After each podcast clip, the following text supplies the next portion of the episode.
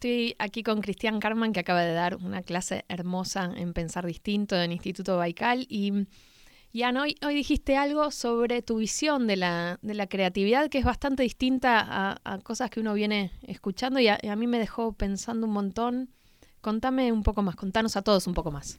Bien, la idea la tomo de eh, Thomas Kuhn, que es un, filósofo de la ciencia, que eh, trata de explicar por qué el tipo de educación particular que tienen los científicos ayuda a la creatividad. Y plantea un problema de recontra interesante, porque uno piensa que hay como dos tipos muy generales de, formación. Una que favorece el pensamiento convergente y otra que favorece el pensamiento divergente.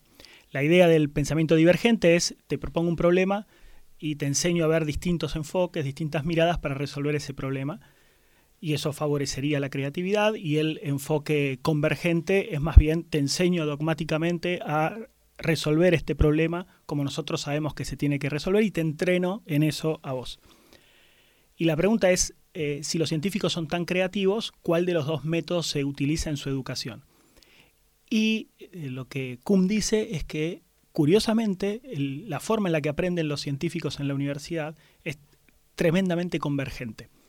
O sea, les enseñan a resolver problemas como las teorías actuales dicen que hay que resolverlos. Y si uno estudia, incluso uno lo recuerda en el colegio, la formación que te dan de, física es, mira, esta es la fórmula que se aplica a este problema, aprende a aplicarlo, cada vez te doy problemas un poco más complejos, que no es tan obvia, pero siempre lo que tenés que hacer es aprender a aplicar la fórmula. Eso que se da en el colegio, dice Kuhn, también se da en la universidad, un nivel más complejo, pero se da en la universidad. Entonces, ¿cómo puede ser que los científicos, siendo formados con un pensamiento tan convergente sean tan creativos. Y lo que dice Kuhn es que no es a pesar de esa formación, la idea no es revolucionemos la, educación científica, sino que ese pensamiento convergente les da las herramientas para poder ser justamente creativos y revolucionarios. Porque las revoluciones en ciencia se dan solamente cuando vos detectás un problema que no tiene solución en el paradigma actual. Y para detectar un problema que no tiene solución, vos tenés que aplicar esa teoría de una manera recontra dogmática, recontra paciente y recontra creyente de esa teoría. Él dice, vos necesitas como una especie de asentimiento real de que esa es la verdadera teoría para que perseveres en tu intento de aplicar esa teoría. ¿Por qué? Porque toda teoría científica tiene un montón de problemas, un montón de lugares donde no cierra. Entonces uno podría estar tentado a intentar revolucionar, pero hay solo uno o dos que nunca van a cerrar y que son el signo de que hay que cambiar de teoría. Y solamente podés lograr eso si sos recontra perseverante. Eh, hay ejemplos de científicos que hicieron esto, o incluso de, filósofos.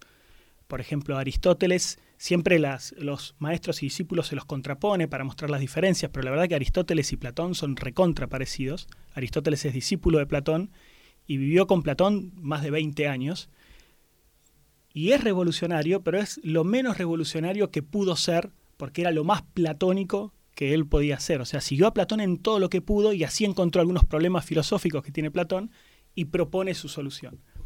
Y lo mismo pasa en, en Historia de la Ciencia con Kepler, por ejemplo. Desde la antigüedad, vuelvo a Platón, desde la antigüedad se pedía que el movimiento de los planetas sea circular, porque el movimiento circular es el único tipo de movimiento que se le puede permitir a un dios. Esa era la idea de, los griegos que creían que los astros eran dioses.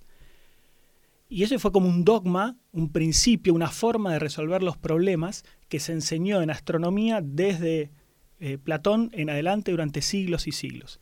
Y la, genialidad de cualquier astrónomo posterior a Platón era encontrar la forma de explicar los movimientos que vemos con órbitas circulares. A nadie se le ocurría poner en duda eso.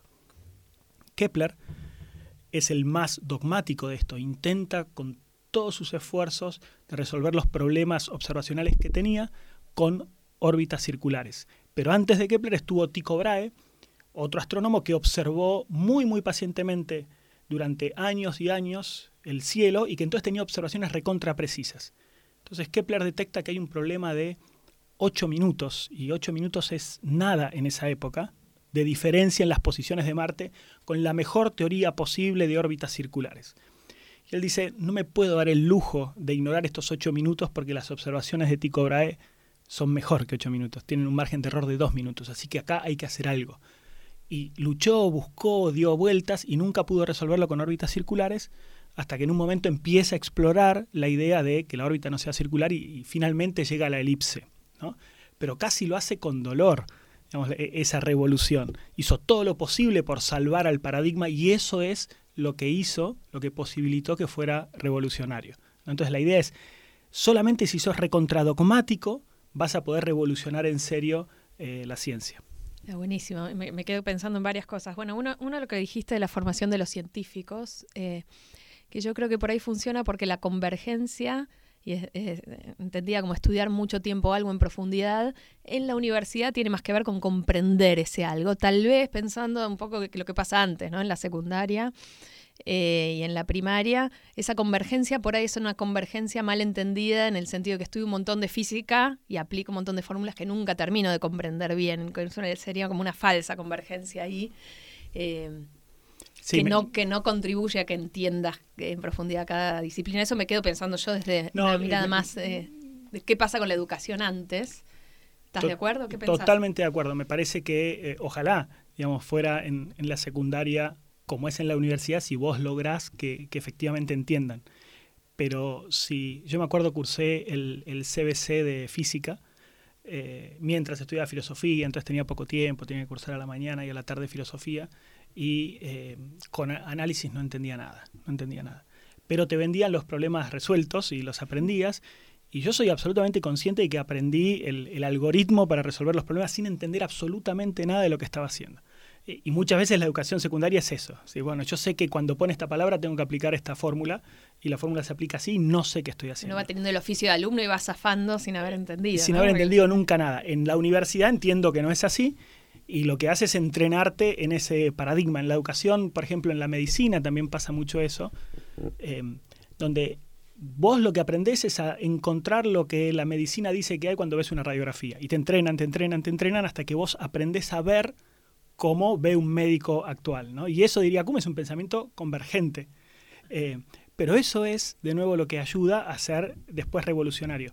Ojo que la convergencia sola no basta, dice Kuhn. Kuhn la conferencia esta se llamaba una tensión esencial. O sea, tiene que haber una tensión esencial entre convergencia y ser creativo. En algún momento tomar distancia y decir, abandonemos las órbitas circulares. Eso hay que hacerlo y nos anima a cualquiera. O sea, no basta con ser convergente y por ahí no dogmático, va, por lo menos a mí la, palabra dogmática me, dogmático me remite a, otra cosa, sino profundo, ¿no? Como entender, tratar de entender de verdad qué quiso decir el otro, qué pensó el otro, sin meter enseguida mi opinión, ¿no? Tratar de, antes de interpretar, tratar de entender lo que no quita, después tratar de ver si le creo, si no le creo, no sé, eh, me hace ruido la palabra dogma. Si, dogmático es eh, injustificado, digamos, una, una, creencia que vos tenés sin ningún tipo de justificación, no es eso lo que, lo que se quiere decir acá. Lo que en general eh, se quiere decir es que cuando te entrenan en un paradigma, te, te enseñan a no poner en discusión ciertas cosas porque es el marco en el que vos resolvés los problemas. Kuhn dice que los científicos, no estoy de acuerdo con todo lo que estoy diciendo, ¿eh? con todo lo que Kuhn está diciendo, estoy contando lo que él piensa. Kuhn dice que los, eh, que los científicos son solucionadores de rompecabezas. O sea que aprender ciencia es aprender a resolver rompecabezas. Eh, no ser revolucionario, porque se pelea con Popper, que cree que la grandeza de la ciencia son los revolucionarios, son los Galileo, los Newton, los Darwin. Y Kuhn dice, esos son los excepcionales. Tenés un Messi cada tres generaciones, pero la mayoría de los jugadores de fútbol no son Messi. La mayoría de los científicos trabajan en un laboratorio toda su vida dentro de un paradigma sin ponerlo en discusión y contribuyendo a que se amplíe un poquito.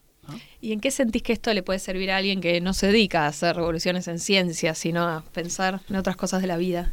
Mira, me parece que puede servir eh, para esto. Cuando, cuando vos querés eh, resolver un problema, tal vez la, tentación inicial es decir, bueno, vengo con mis soluciones, con lo que se me ocurrió a mí, a ver dónde puedo aplicar lo que se me ocurrió, a ver qué problema puedo resolver con lo que se me ocurrió. Y la verdad que en general es al revés, o sea, vos tenés que entender que hay un problema, tenés que entender las soluciones que se propusieron, tenés que hacer todo lo posible para que esas soluciones funcionen, eh, y tenés que entender profundamente por qué eh, está fallando lo que está fallando, y recién ahí vos podés eh, proponer algún tipo de solución. Me parece que es como una actitud más de, respeto a las soluciones que hubo en el pasado, antes de proponer la tuya, ¿no? Porque pasa mil veces en, la historia de, la humanidad y de la vida cotidiana en la que vos propones una solución que se probó hace 50, 100 o 200 años y ya sabemos que no funcionó. Entonces, estudiar los problemas y la historia de los problemas te ayuda a encontrar también soluciones más originales. Un baño de humildad de que el mundo no empezó con nosotros, Está bueno. Muchas gracias.